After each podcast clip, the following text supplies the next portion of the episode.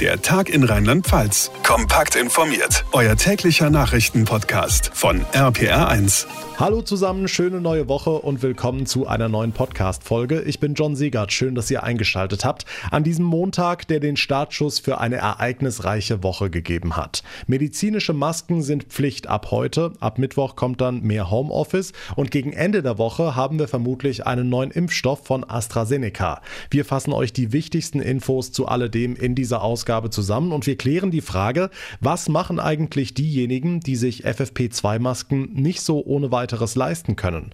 Außerdem sprechen wir über Bodo Ramelow, Thüringens Ministerpräsidenten. Der hatte Bundeskanzlerin Merkel am Wochenende als das Merkelchen bezeichnet und über sein Candy Crush Gedaddel bei den wichtigen Bund-Länder-Schalten berichtet. Kleiner Fauxpas oder Mega-Skandal für einen Ministerpräsidenten? Wir fassen die Reaktionen vom heutigen Tag zusammen, geben zudem einen Ausblick auf den Winter in Rheinland-Pfalz und wie sich so manche Karnevalisten trotz Corona auf den Rosenmontag vorbereiten. Hier ist der Tag in Rheinland-Pfalz. Es ist der 25. Januar, seit heute gilt die neue Corona-Verordnung und wir wollen in dieser Ausgabe nochmal erläutern, was alles ab sofort für uns ansteht, zusammen mit RPA1-Infochef Jens Baumgart. Jens, ab heute müssen wir beim Einkaufen oder im Bus unbedingt an die richtige Maske denken. Ja, die neue Verordnung gilt ja ab heute in Rheinland-Pfalz. Also eine medizinische Maske ist ab sofort Pflicht. Das kann entweder eine einfache OP-Maske sein oder eine hochwertige FFP2-Maske. Auf jeden Fall keine Stoffmaske mehr, egal wie kreativ oder wie schön die auch sind. Wir haben ja ausführlich darüber diskutiert letzte Woche. Wer keine entsprechende Maske aufhat, bekommt Ärger. Wahrscheinlich bleibt es erstmal bei einer Ermahnung, aber im Extremfall sind dann die nächsten Tage 50 Euro fällig. Okay, also erstens ab heute die verschärfte Maskenpflicht, ab Mittwoch dann mehr Homeoffice. Das ist die neue Arbeitsschutzverordnung der Bundesregierung. Äh, vereinfacht gesagt, in Zukunft muss der Chef begründen, warum ein Arbeitnehmer unbedingt in der Firma erscheinen muss. Hintergrund ist, dass man festgestellt hat, dass im Frühjahr die Bereitschaft zum Homeoffice doch ein bisschen größer war und womöglich wird die Ansteckungsgefahr im Job eben doch unterschätzt. Vor allem auch im Hinblick darauf, dass die Arbeitnehmer oft mit Bus oder Bahn zur Arbeit fahren. Also jetzt hoffen natürlich alle, dass auch durch diese Maßnahme die Zahlen weiter sinken. Ja, und genau diese Zahlen gucken wir uns an. Für Rheinland-Pfalz meldet das Mainzer Gesundheitsministerium heute 384 Neuinfektionen und 43 weitere Todesfälle innerhalb eines Tages. Jens, wie sieht's bundesweit aktuell aus? Ja, deutschlandweit kommen heute Morgen 6700 neue Fälle dazu. Das sind immerhin 400 weniger als am Montag vor einer Woche. Und das ist insofern gut, weil wir erinnern uns, äh, vergangenen Montag waren die Werte wegen verschiedener Meldeprobleme sowieso schon extrem niedrig, auch nach den Korrekturen noch niedrig. Insofern, äh, der Trend geht in die richtige Richtung. Hoffen wir, dass es so bleibt. Okay, noch ein Blick Richtung Ende der Woche. Da wird es nochmal interessant, weil wahrscheinlich ein neuer Impfstoff zugelassen wird. Und zwar der von AstraZeneca. Da soll die Entscheidung in der EU fallen. Und dieser Impfstoff hat zwei Vorteile. Erstens mal ist die Lagerung deutlich einfacher, weil er nicht so stark gekühlt werden muss. Äh, das heißt, langfristig können hier zum Beispiel auch ganz normal die Hausärzte mitimpfen. Und zweitens ist er deutlich preisgünstiger als BioNTech zum Beispiel. Allerdings hat auch AstraZeneca am Wochenende schon angekündigt, dass es Lieferengpässe geben wird. Unter anderem, weil man den Impfstoff an die neuen Mutationen anpassen will. Tja, steht also einiges an in dieser Woche. Dankeschön, Infochef Jens Baumgart. Ab heute gehört also die medizinische Maske zur Standardausrüstung. Mehr Schutz ist das Ziel. Dafür hilft zwar schon die OP-Maske, hat Jens gerade erklärt. Besser ist natürlich FFP2 und die kostet ein paar Euro. Ein paar Euro, die nicht jeder von uns jeden Tag übrig hat. RPA1-Reporter Olaf Holzbach. Was ist zum Beispiel mit Hartz-IV-Empfängern? Sollen die auf ein Sonderangebot warten?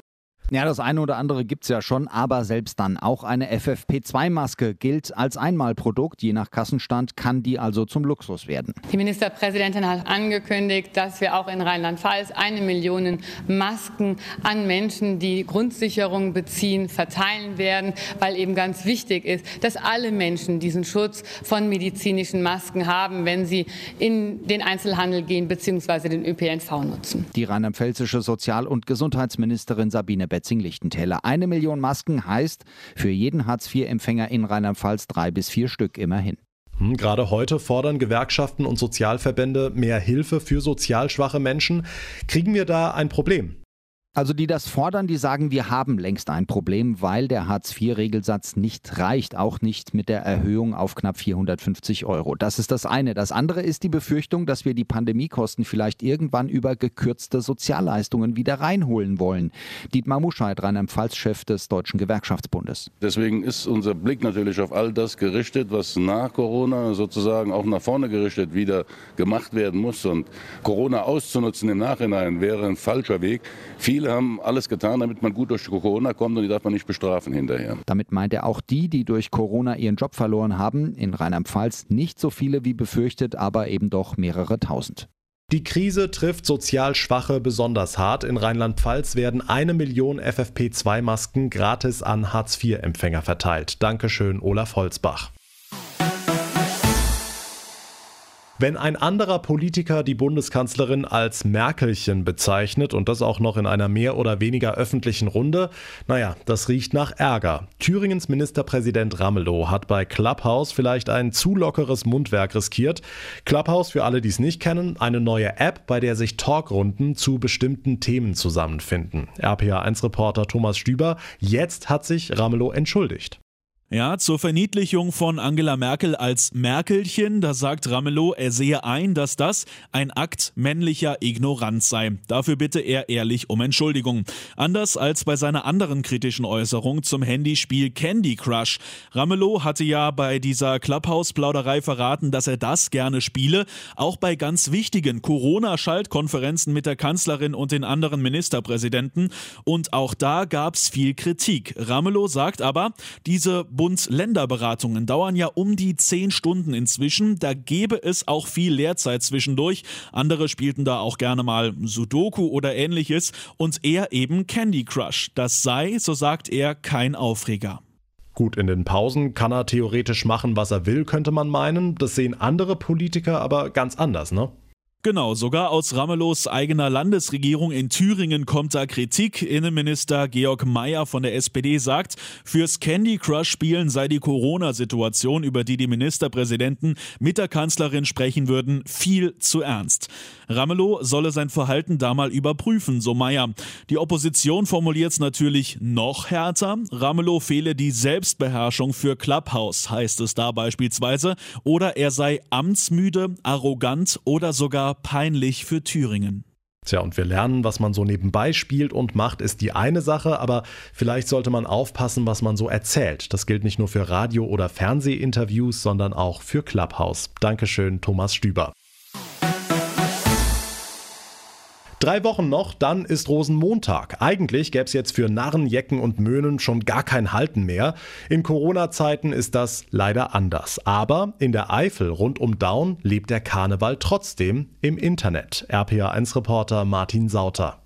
Schon seit dem 11.11. .11. wird auf der Seite eifelkarnevaldigital.de kräftig gefeiert. Mit großem Erfolg, berichten Ursula Esten-Scharf und Andreas Bauer vom Orga-Team. Eifelkarneval Digital ist bisher unglaublich gelaufen. Es hat eine wahnsinnige Dynamik entwickelt. Aktuell wurden unsere Videos über 100.000 Mal angeschaut und das ist besonders bemerkenswert, da bei uns in der Vulkaneifel nur ca. 60.000 Menschen leben. Sogar in Köln wird der Eifeler Online-Karneval registriert. Zahlreiche Kölsche Bands haben auch schon Grußbotschaften geschickt geschickt, auch die hier. Hallo, wir sind die Leckfüß. Richtig, wir grüßen euch, lieber Eifler Jecken. Ja, wir haben davon gehört, ihr wollt den Karneval digital retten. Finden wir toll. Und natürlich werden auch die kommenden tollen Tage gebührend im Netz begangen. Wir haben unsere teilnehmenden Vereine aufgefordert, uns Videobeiträge vergangener Karnevalssitzungen zuzusenden. Hier haben wir ganz tolle Videos erhalten und hieraus werden wir die besten Szenen auf ganz besondere Weise präsentieren. Zusätzlich planen wir für den Karneval Samstag einen Livestream mit einigen Überraschungen. 22 Vereine machen bei Eifel Karneval digital schon mit und diese Zusammenarbeit soll auch nach Corona fortgeführt werden. Weil die neuen Bekanntschaften, die neuen Vereine über die Ortsgrenzen hinaus sollte man nicht einschlafen lassen. Und deshalb all das also in diesem Jahr im Netz. Dankeschön, Martin Sauter nach Daun. Zum Abschluss der heutigen Folge wollen wir noch mal einen ausführlicheren Blick aufs Wetter werfen. Gab ja am Wochenende und heute Morgen auch stellenweise wieder richtig viel Schnee. RPA1 Wetterexperte Dominik Jung. Im Laufe des Tages war es aber dann so ein bisschen Mischmasch. Wie geht's denn wettertechnisch weiter? Ja, also insgesamt äh, geht es weiter äh, wie schon heute Vormittag. Die kommende Nacht, die bleibt leicht wechselhaft, Wolken, auch mal ein paar Sterne, hier und da kurze Schneeschauer und es gibt Frost zwischen plus 1 und minus 4 Grad. Also aufgepasst, morgen früh kann es auf den Straßen wieder glatt sein. Okay, bleibt es denn jetzt länger so winterlich oder kommt die Woche schon wieder Tauwetter und damit auch Hochwasser? Wir befinden uns ja mittendrin im Schaukelwinter und dementsprechend sind natürlich die winterlichen Tage schon wieder gezählt und zwar bis Donnerstag. Im Verlauf des Donnerstags wird es deutlich milder. Aus Frankreich kommen die warmen Luftmassen nach Rheinland-Pfalz und drücken die Temperatur nach oben. Am frühen Donnerstagmorgen gibt es noch Schnee, zum Nachmittag dann Regen, viel Wind und die Temperaturen erreichen an Rhein, Mosel und nahe bis zu 10 Grad und das bedeutet Tauwetter bis in die höchsten Lagen von Eifel und Hunsrück und Freitag taut es dann weiter mit viel Regen und die Flusspegel, die steigen deutlich an. Wir müssen also mit Hochwasser rechnen. Die Flusspegel sind ohnehin schon sehr hoch und das gibt natürlich nochmal einen deutlichen Schub nach oben. Der Ausblick von und mit Dominik Jung, unserem RPA1 Wetterexperten. Vielen Dank. Und damit komme ich zum Ende der heutigen Ausgabe. Wenn sie euch gefallen hat, dann erzählt anderen von unserem Podcast, Freunden, Familie, Kollegen oder teilt den Link einfach in den sozialen Netzwerken, damit wir viele, viele weitere Hörer bekommen. Und wenn ihr uns über Apple Podcasts zuhört, dann würde ich mich sehr freuen, wenn ihr direkt eine kurze Bewertung da lassen würdet. Mein Name ist John Segert. Vielen Dank für euer Interesse. Vielen Dank fürs Einschalten. Wir hören uns dann in der nächsten Ausgabe morgen Nachmittag wieder wieder. Bis dahin eine gute Zeit und vor allem bleibt gesund. Der Tag in Rheinland-Pfalz, auch als Podcast und auf rpr1.de. Jetzt abonnieren.